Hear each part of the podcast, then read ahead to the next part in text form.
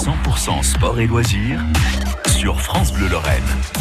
L'huile s'est en allée à 6815 km de la Moselle. 100% sport, 100% émotion cette semaine sur France Bleu Lorraine. Vous allez comprendre pourquoi.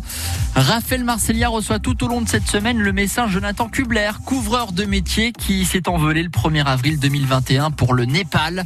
C'est amoureux de haute montagne à gravi l'Everest et le Lost en mai dernier.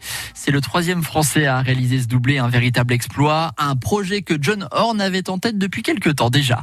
J'ai commencé à faire un sommet, deux sommets, puis après c'est parti, vous êtes mordu, quand vous aimez ça, on s'arrête plus. Quoi. Et l'année dernière, euh, je pense que l'année dernière, avec toute cette année de Covid, pendant l'été, j'avais réussi à emmener un copain au Mont Blanc.